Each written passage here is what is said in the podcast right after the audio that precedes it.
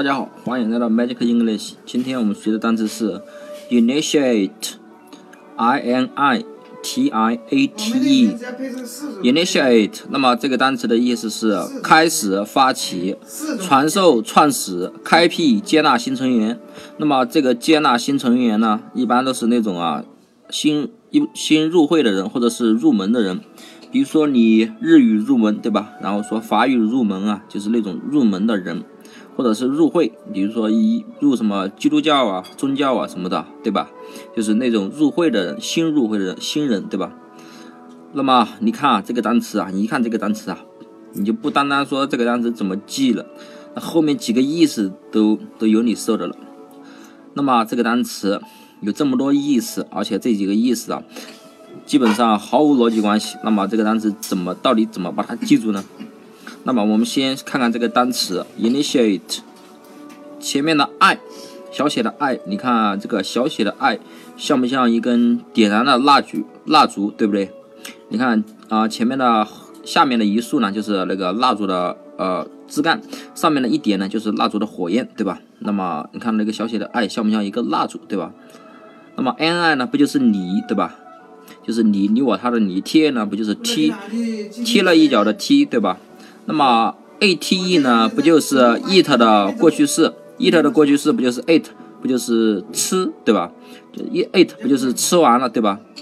那么这个单词啊，就是啊，在一个蜡点着蜡烛的环境下，你呢踢了一下，然后吃完了。那么你踢了谁呢？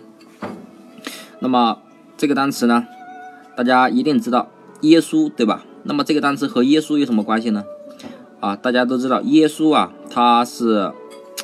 啊，创始了那个基督教，对吧？所以啊，这个耶稣啊，initiate 引出了一个人，就是耶稣。耶稣呢，第一个意思就是创始，耶稣创始了基督教，对吧？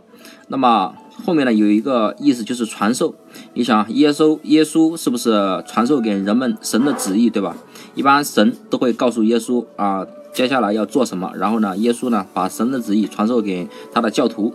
那么这两个意思，创始和传授这两个意思就记住了。那么后面的发起、开始这个单词呢？你想啊，假如啊，耶稣啊，嗯，大家都知道最后的晚餐对吧？那么最后的晚餐呢，是耶稣发起的。那么假如啊，在这个最后的晚餐啊刚要开始的时候啊，然后呢，你呢？